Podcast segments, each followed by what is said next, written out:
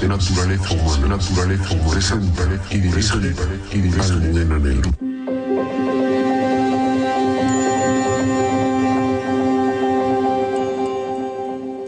Muy buenas tardes amigos de Martes Negro. Hoy es martes, qué obviedad, 19 de abril y vamos a hablar de un crimen que conmocionó a España por la frialdad de los criminales. Hablamos del crimen del rol. Carlos Prayón, como siempre, nos hace la introducción. Eran las 5 de la mañana del 30 de abril de 1994 cuando Carlos Moreno, un empleado de limpieza de 52 años de edad, se encontraba sentado en la marquesina de una parada de autobús en el madrileño barrio de Hortaleza, esperando el bus nocturno, el búho. A él se acercaron dos jóvenes que le pidieron el dinero que llevaba. Carlos, viendo los enormes cuchillos que portaban y sus aviesas intenciones, forcejeó y se resistió cuanto pudo, pero fue asesinado. Su cuerpo fue encontrado al día siguiente en un barranco. Había sido apuñalado, degollado, destripado y le habían roto la columna vertebral. En su bolsillo, las 60.000 pesetas de paga que acababa de recibir. El robo, como móvil, quedaba pues descartado. Los asesinos eran el veinteañero estudiante de química Javier Rosado y Félix Martínez, de 17. Eran los asesinos del rol. Rosado, el líder de la pareja, había creado un juego de rol llamado Razas y convenció a Félix para salir a la calle y asesinar a una persona desconocida. Primero quisieron matar a una mujer, pero sus intentos fallaron, bien porque las mujeres entraban en portales, bien porque aparecían terceras personas cuando las iban a abordar. De ahí que decidiesen matar a Carlos, al cual no conocían absolutamente de nada. Rosado, un enclenque enfermizo, introvertido y alumno modélico, describió la experiencia en su diario personal. Lo que tarda en morir un idiota, escribió. Llevábamos casi un cuarto de hora machacándole y seguía intentando hacer ruidos. ¡Qué asco de tío! Mi compañero me llamó la atención para decirme que le había sacado las tripas. Relataba con absoluta frialdad. Félix era menor, hijo único, estudiaba COU. Sus padres habían muerto de sida. Eran los años 90. El juicio contra estos dos asesinos fue el primero en Europa en que se planteó desde la psiquiatría forense la doble personalidad. La prensa, por su parte, cargó duramente contra los juegos de rol a los que culpaban del crimen, algo que la sentencia que dictó el Supremo en 1998 desechó por completo. Javier Rosado fue condenado a 42 años y dos meses de prisión. Félix, al ser menor en el momento en que cometió el asesinato, fue condenado a 12 años y un día de reclusión menor. Ambos están hoy en la calle, viven en libertad. Durante una convalecencia por enfermedad cuando Félix le trajo a Javier un juego de rol. Este aprendió enseguida a jugar y quedó fascinado e inventó su propio juego. Pasaban los chicos días y noches enteras jugando. Llegó el momento en que Javier quiso hacer realidad el juego. Por eso, cuando tenían que salir a la calle, era para matar a una joven. Cuando lo propuso, sus compañeros de juego pensaron que estaba vacilando, pero no. Félix estaba dispuesto. A la una y media de la madrugada salieron de casa de Félix después de haber afilado unos cuchillos. Llevaban guantes y ropa vieja. Eligieron un barrio de las afueras de la capital que era poco transitado de madrugada. Como buscaban matar a una mujer, descartaron a un hombre que estuvo un rato incluso conversando con ellos. Luego vieron a una anciana que había salido a sacar la basura pero se les escapó. Después apareció una pareja de novios. Eran dos, por eso no lo hicieron. Pasadas las cuatro y cuarto de la mañana vieron a Carlos, padre de tres hijos. Se sentó en la parada del bus. Allí se fueron ellos y le pidieron un cigarro. Simularon un atraco. Carlos estaba aterrado. Llevaba su paga del mes en un bolsillo. Pero no era eso lo que buscaban. Enseguida comenzaron a apuñalarlo. Carlos se resistió y mordió a Javier. El forcejeo duró unos 20 minutos. El ensañamiento fue brutal. Así lo describe Javier Saavedra, abogado de la acusación. Evidentemente que es que no se ensañan con la víctima. Se ensañan absolutamente. Como te digo, le meten hasta la mano por la garganta ¿eh? para que no pueda gritar y romper las cuerdas vocales. Es decir, hacen todo. Es decir, este un ensañamiento absoluto. Finalmente, Félix y Javier consiguieron degollar a Carlos y se fueron para casa celebrando el crimen. Así relata el conductor de la MT que encontró el cuerpo de la víctima su hallazgo. He llegado a las 9.90 de la mañana a hacer el segundo viaje que hacía. Me he pegado del autobús, me encendí un cigarrillo, me he ido dando un paseo. Entonces, cuando he vuelto, que ya iba a ser hora para salir, mirado para abajo y le he visto. He visto allí que tenía una pierna al descubierto, la cabeza así un poco escondida bajo la hierba, y le he visto lleno de sangre por el pecho. Entonces es cuando he subido, he ido a la cabina a llamar a la policía. Por su parte, Carlos Moreno, el hijo de Carlos, cuenta así cómo le llegó a la familia la terrible noticia. Y nada, nos comentó que mi padre había fallecido, que había sido un asesinato, que había sido con arma blanca en la zona Bacares y que no sabía nada más hasta el momento. Días sucesivos, pues ya estuve yo en contacto siempre con la brigada, ya me estuvieron contando cómo fue todo y nos fuimos enterando y tuvimos, intentamos entre todos buscar un móvil Pasaron meses hasta que la policía dio con los criminales que pensaban volver a matar. Pero es que Javier se fue de la boca. Le contó el asesinato a tres amigos y uno de ellos, a su vez horrorizado, se lo contó al cura de su barrio. Este le dijo que se lo contase a su padre y cuando lo hizo, el padre le llevó a denunciarlo a comisaría y por eso Javier y Félix cayeron. Fueron detenidos. Félix confesó casi inmediatamente. Javier, sin embargo, negaba haber participado en los hechos. El juicio levantó una gran expectación mediática. Los psiquiatras que habían examinado a Javier pensaban que tenía doble personalidad y no era imputable. Tuvieron que ser las psicólogas de la acusación quienes desmontasen esta teoría. Y fue en el juicio cuando Javier se delató.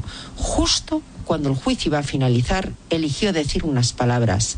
Negó el orgullo, estar loco, ser un psicópata y reconoció los hechos.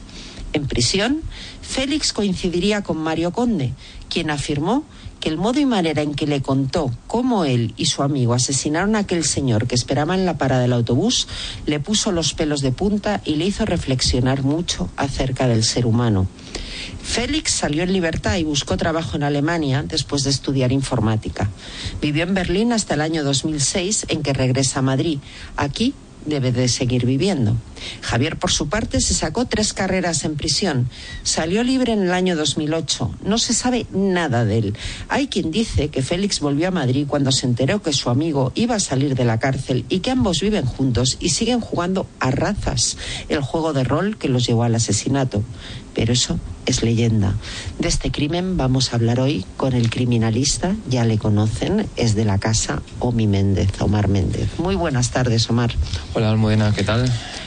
Pues, horrorizada, ¿no? Como yo creo que todos con el relato de este crimen terrible. Javier, la mente fuerte, ¿no? Que convence a Félix de familia desestructurada y salen a matar al azar. Efectivamente. y además seguro que eh, muchos de nuestros oyentes también lo pueden relacionar con hechos bastante recientes, como este de Elche, que ha matado también a su familia y, decían que era por los videojuegos. Efectivamente, sí, que probablemente otro día será de interés analizar este caso también.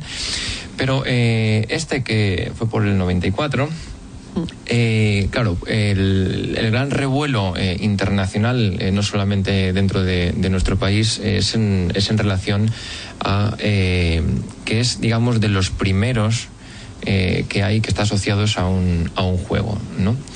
Y, además, bueno, la... Bueno, se criminalizaron los juegos de rol, como, ah, bueno, luego se criminalizaron las redes sociales, ahora los videojuegos pues en aquel momento tocaba los juegos de, rol, eh, que bueno, pues como ya sabemos muchos, es un juego en el que cada uno de los participantes pues desarrolla un papel y, bueno, pues eh, se tiende a, involucrar en ello. Pero el juego por sí, al igual que un libro no mata por sí mismo, pues eh, tampoco un juego mata por, por, sí mismo, sino es quien quiere interpretarlo a, a su manera, ¿no? Es verdad que este tiene, tiene la elaboración que realiza Javier, que como has dicho es el, cabecilla, por nombrar de alguna manera, junto con, con Félix. Decimos cabecilla porque, bueno, Javier eh, estudiaba químicas, estaba en su segundo año en la, en la Complutense, eh, era un chico que tenía un buen resultado eh, académico. Félix, sin embargo, estaba acabando el COU de, de aquellas, era, tenía 17 años y bueno, la, la violencia, eh, por un lado está la, la, violencia con la que, con la que atacan a, esta, pobre, a esta pobre víctima, eh, con 19 puñaladas tanto en, cara, en brazos y, pierna. Pero eh, todo esto se sabe además con lujo de detalles por el diario.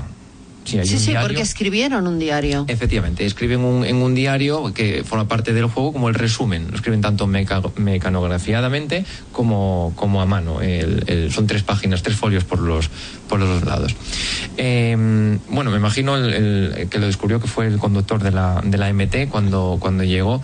Más que nada porque una de las eh, una de las de los digamos indicios más, más relevantes fue el desgarramiento del cuello. Tampoco vamos a entrar mucho en detalles, pero sí es verdad que, que desgarraron y eh, Javier en, en su diario refería que bueno cortaba y metía la mano por la garganta buscando arrancar el cartílago, o sea, para que los nuestros oyentes vean la Para que no pudiera gritar, ¿no? Las cuerdas sí, vocales le quería efectivamente. arrancar. Y escribe esa famosa frase que es la de es increíble lo que tarda en morir un idiota.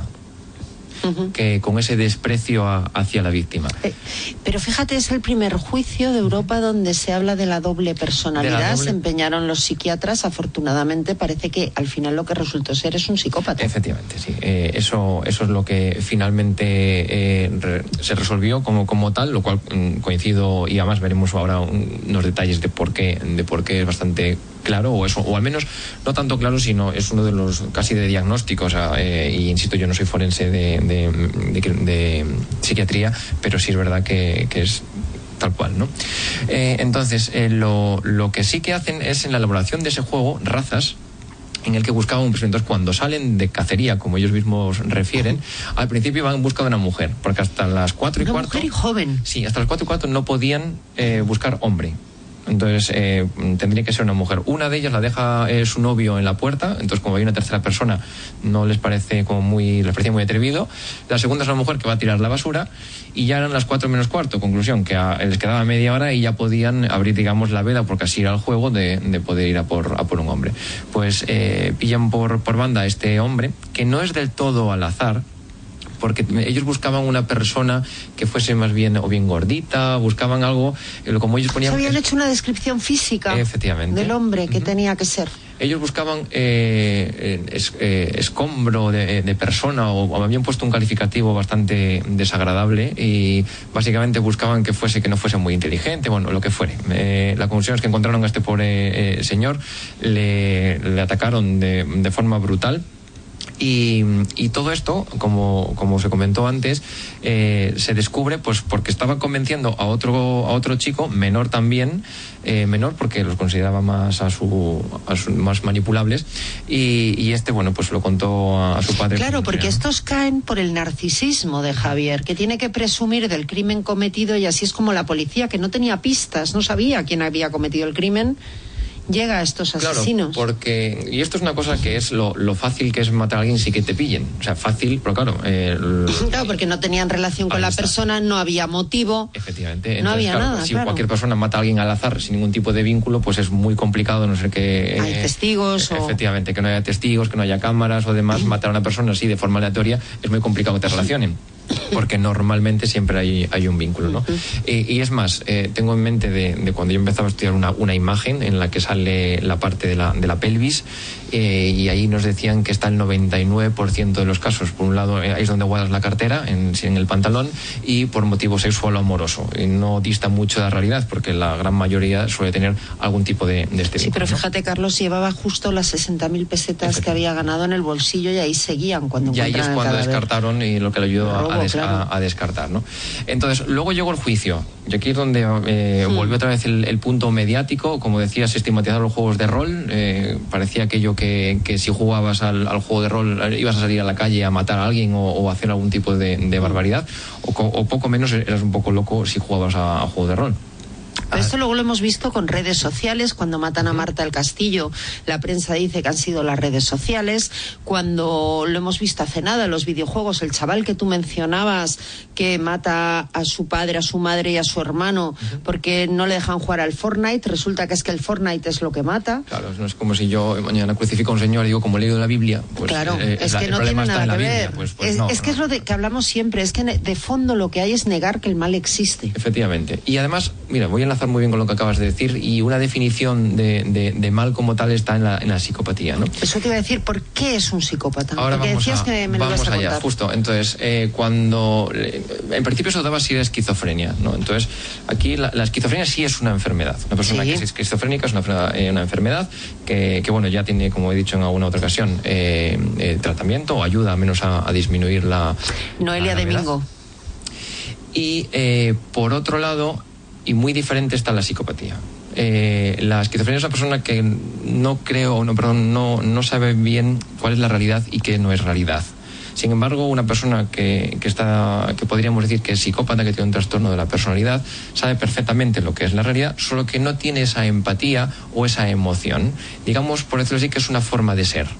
Es una forma de ser y además no es una eximente, porque no se Eso considera es, enfermedad mental, es. porque hay que dejar muy claro que los psicópatas no son enfermos mentales. que es con la- que el abogado de, de Javier eh, a principio eh, habían hecho en su en su defensa eh, habían querían ir por esa por esa línea no Por que la un doble enfermo- personalidad, ¿no? que se querían buscar que era un enfermo mental para pues eh, buscar eh, la mayor la menor condena posible al, al ser eximente Pero su ¿no? propia actuación en el juicio, cuando no admite que le llamen enfermo mental y, vuelva a salir ese narcisismo no propio del psicópata y es donde reconoce los hechos, Total, entonces- es lo que le hace ya caer del todo. Lo reconoce, eh, además se reafirma en, en el- en ese diario eh, donde está todo eh, detallado y, y además con esa frialdad, que claro, no, no empatiza ni, ni, ni siente en el fondo dónde está, dónde está el, el mal que ha causado. Además de ello, eh, él mientras está en la cárcel escribe a los padres y, y reconoce que o entiende que está ahí por un motivo, o sea, que está siendo castigado por algo que, que- que ha cometido. Y además estudia otras eh, dos carreras, o termina químicas y estudia otras dos carreras, eh, y además eh, lleva una vida normal, no, eh, no ha tenido ningún tipo de tratamiento y ha, ella ha seguido eh, de forma, eh, digamos, normal y cotidiana lo que es la vida de la cárcel, lo cual reafirma todavía aún más que, que no estaba enfermo. Fíjate si era psicópata, que tú antes citaba una, citabas una frase, pero es que en su diario escribió otra, que la ha contado Carlos antes en la introducción, y es que dice él, llevábamos casi un cuarto de hora machacándole y seguía intentando hacer ruidos, qué asco de tío. Mi compañero me llamó la atención para decirme que le había sacado las tripas. Esto Eh, figura en el diario, si esto no es un psicópata, que Pues baja Dios y sí, sería una de las, de, la- de las definiciones, esa frialdad y, y- y, digamos, eh, falta de, de empatía, de mostrar algún tipo de, de sentimiento. De, o sea, es que es. No sienten tampoco arrepentimiento por sus no acciones los psicópatas, ¿verdad? efectivamente. Eh, voy a traer el DSM, el DSM-4 o el DSM-5, que es el, el manual diagnóstico, eh, para leer literalmente, eh, no lo he podido traer, pero vamos, eh, en cualquier caso, una de las características es esa falta de... eh, no es que no comprendan, eh, que comprenden perfectamente lo que están haciendo, solo que, bueno, por el motivo que sea, no tienen ningún tipo de remordimiento. Tienen que conseguir sus fines y, ya está. y ya está, ¿no? Y aquí podríamos abrir un debate, eh, porque está lo, lo que es la, la, eh, psicocirugía, eh, que es lo que está, bueno, en- en- todavía es muy nuevo, pero sí que es verdad que eh, entendemos que el, el cerebro como órgano funciona de tal manera que te hace tener ciertas conductas, ¿no? Entonces, Sí, todo el mundo La sabe, después de un ictus que te afecta al hipotálamo, Eh, pues, por ejemplo, cambia tu conducta. pues eh, esto se podría eh, plantear es, bueno, si, si operamos, o sea, si in- intervenimos de forma quirúrgica. O sea, que se podría ciertas curar a un partes- psicópata. Ciertas partes del cerebro podríamos cambiar la, la conducta. La- la- esa podría ser la, la línea, ¿no? En plan, intervino eh, y digo, si esta zona es la que te hace ser, por decirlo así, eh, mala persona, vamos a ponerlo muy general, si lo, si lo eh, operamos o estirpamos esto, ya no eres mala persona. Bueno, aparte de lo éticamente Uf, o, pero o no esto me éticamente. suena a mí a épocas de la Total, lobotomía. ¿Qué problema hay? Efectivamente, ¿qué problema hay? Que bueno, que es tan complejo y hay tanto desconocimiento que no sabemos o es imposible eh, eh, ver de momento dónde Pero está el límite de una la cosa u otra en el psicopatía no existe un trastorno. No, mira, hay un, hay un, no es un trastorno como tal, pero sí que se, se ha visto, eh, hay varios artículos y además eh, que se han publicado en Estados Unidos que se han hecho, bueno, alguna cierta atrocidad, que era que se, se había operado en la amígdala, que es una parte de- del, del cerebro, eh, la habían estirpado. ¿Dónde está el cerebro donde, reptil? Donde está, efectivamente, y que lleva la ira, lleva emociones, normalmente asociadas a emociones de ira, de rabia. Entonces lo habían estirpado eh, porque consideraban, o consideraban, o habían visto que aquellos que eran mm, asesinos en serie tenían la amígdala más desarrollada. Entonces, bueno, aparte, insisto, de lo éticamente o no, porque te está cambiando la forma de ser, no te está eh, curando. Es decir, bueno, pues yo quiero ser más inteligente, pues entonces, o sea, si, si alargamos o, o nos vamos por la fantasía de, de esto, pues sería muy debatible, ¿no? Entonces, es verdad que que, el, en el lóbulo frontal, o sea, en la parte donde la frente, por decirlo así, la parte interna del cerebro, ahí es donde están ese tipo de comportamientos, muchos de ellos, ¿vale? De hecho, eh, de forma eh, cotidiana o, aunque en el término en el anglo se suele decir eh, un desfrontalizado es una persona que no está muy bien controlada la forma de, inhibir sus, emociones, ¿no? Entonces, bueno, eh, sin irnos mucho más del tema, eh, pues eh, efectivamente Javier, al cometer este tipo de, actos, encima reafirmarse en ellos y no sentir remordimiento, pues sí que sí que encajaría en este perfil. Nos quedaría Félix. Eso te iba a decir. Y Félix, que Félix era un menor que además provenía de una familia desestructurada, no era demasiado inteligente, y Félix se deja llevar, ¿no? Claro, entonces Félix era menor. Eh, entonces tenía, Para él era Dios, eh, Javier era Dios. Entiendo que sería, eh, sería su punto de apoyo. el Javier, por según decían, era una persona manipuladora, por consiguiente se puede entender que, lo tenía bebiendo de su mano. Entonces, de ahí la eximente o que no lo hayan culpabilizado de. Bueno, aparte bueno y también que era menor. Efectivamente, aparte de que fuese, de que fuese menor. O sea, pasó 12 años, que recuerdo, o sea, lo ya de memoria, no, no quiero meter la pata, en, un centro de, de menores. como has dicho antes, ya ya salió, ya está, ya sí, está desde en la el 2006. Y, fíjate, hace ya un montón, 16 años que está en la calle. Y fíjate, esta pregunta es que no la quiero dejar pasar. Uno sale en el 2006, otro sale en el 2008, no han vuelto a delinquir.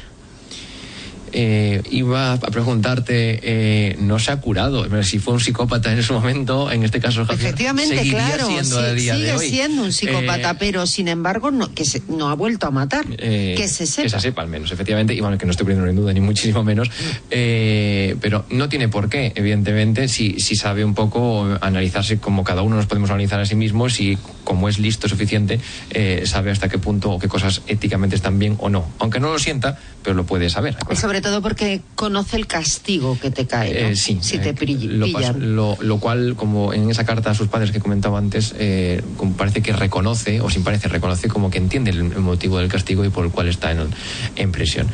Y Félix, bueno, pues sería un, pobre inocente que, bueno, pobre inocente tampoco vamos a quitar todo el peso, pero es verdad que se dejaba llevar y estaría, digamos, lo que podríamos decir de forma cotidiana, le habían comido el cerebro para obrar de esa manera, estaba metido dentro de un juego y además jugaban, jugaban de forma compulsiva, de, se trataban Eran todas las noches, sí, de madrugada eh, seguían jugando, no iban a clase. Igual se preguntan, eh, ¿y los padres? Bueno, pues eh, feliz, como como decir, sus, padres habían fallecido hmm. por motivos, bueno, en este caso de VIH, pero igual habían fallecido, entonces no tenía una familia que ejerciese un, rol como tal.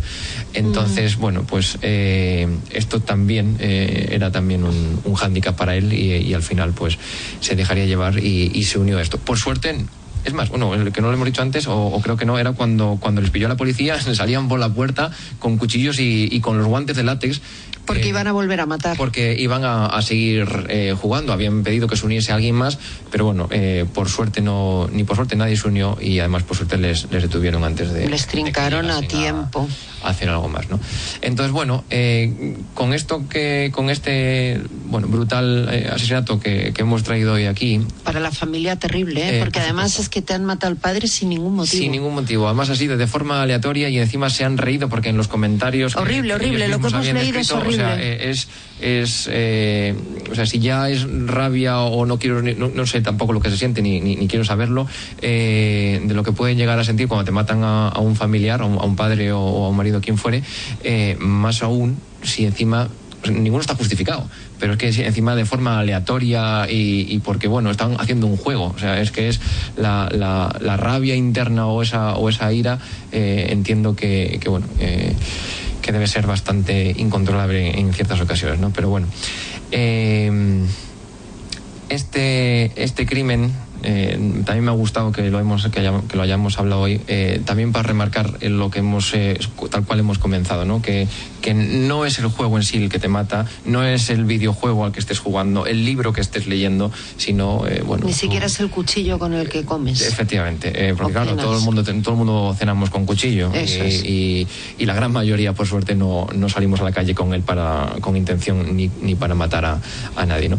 Entonces, en su momento fue un, un, asesinato que produció, produjo perdón, eh, bastante revuelo en, toda Europa. Además fuimos, por desgracia, centro de, atención eh, para ver eh, esta posible doble personalidad porque entonces eso sí, eso sí que es un, trastorno que... Sí, sí, eso hubiese supuesto un eximente de enajenación mental. Efectivamente, que tiene tratamiento, es decir, que eso comportarse de una manera y luego pues hay como la doble personalidad empiezan comportándose de una manera, luego tienen como una amnesia de, unas horas o incluso días y se comportan de otra. No es como las películas que de repente. Sí, que no es la niña del exorcista, vamos. Y ya, te, eh, ya, te, conviertes en otra persona, ¿no? De hecho, las dos caras, la verdad, esa, esa película eh, trata muy bien eh, lo que es una. El tema, ya saben, las dos caras de la verdad. La verdad, trata muy bien lo que es una doble personalidad, bueno, dentro de lo que es el cine, ¿no?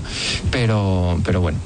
Así que bueno, sobre este, sobre este lamentable eh, asesinato que, hemos traído, pues eh, es verdad y hay que tener en cuenta que, hay, eh, hay psicópatas pocos y, aunque los haya, lo primero que, tienen no es ir a matar el comportamiento. Eso iba a decir que hay muchos psicópatas, por ejemplo, entre altos mandos, directivos, esto se sabe perfectamente, pero que no matan nunca. Claro, eh, tienen una falta de empatía, pues a, veces lo tienen con, con, sus eh, subordinados, con, con, quien fuera. Detrás de temas de mobbing, por ejemplo, puede haber tema de psicopatía de alguien. Es más, el, comportamiento de, Javier eh, en clase era, digamos, como el cabecilla y de hacer bullying a algunos compañeros o así relataban conocidos de, de, él, ¿no? Como una persona muy inteligente que encima además, pues bueno, pues como tenía esa capacidad de manipulador, porque normalmente tú no un perfil inteligente es, complicado, bueno, puede ser, no evidentemente, pero es complicado que una persona así eh, llegue a elaborar un plan y, no sea una persona eh, que sea ciertamente inteligente o, lista. ¿no? y, aparte de esto, eh, suelen elaborar el plan, en este caso el, juego, y luego la, ficha que, también elaboran en, en, el, juego, pues bueno, no hace más que reafirmar eh, lo bien que tenía. O sea, la verdad que la planificación era, desde un punto de vista exclusivamente estratégico, era eh, muy buena. Sin embargo, pues claro, la han llevado a cabo, lo cual eh, no tiene cabida en, nuestra sociedad, ¿no? Pues yo creo que estamos ya fuera de tiempo, pero que ha quedado bastante claro, sobre todo un mensaje, que ni matan los videojuegos, ni matan las redes sociales, ni matan los juegos de rol. Matan las personas. En este caso, Javier Rosado, psicópata, y Félix que se dejó llevar por él. Lo que nos alegramos es que estos dos que andan en libertad, porque ya saben que aquí en España pues matas y sales a la calle enseguida, pues por lo menos que se sepa no han vuelto a cometer un crimen. Omar, yo te veo ya el mes que viene otra vez. Perfecto, Almudena, aquí estamos para. Eh, y nos traes otro crimen interesante. Por cierto, que sepas que ahora mientras hablabas de Javier Rosado me estaba acordando yo de Carmen Badía, la asesina de Permañé un crimen que sucedió en Barcelona donde una inquilina mató a la dueña del piso, quería hacer como que le había vendido a ella la casa para trincar pasta. Y por cierto, antes había matado a su marido. Igual es, de ese hablamos otro día, ¿te parece? me parece, me parece. Y todos ustedes, pues sean muy felices, como les digo siempre, y sobre todo, no sean tan buenos. Pórtense un poquito mal, que es mucho más divertido. Hasta luego.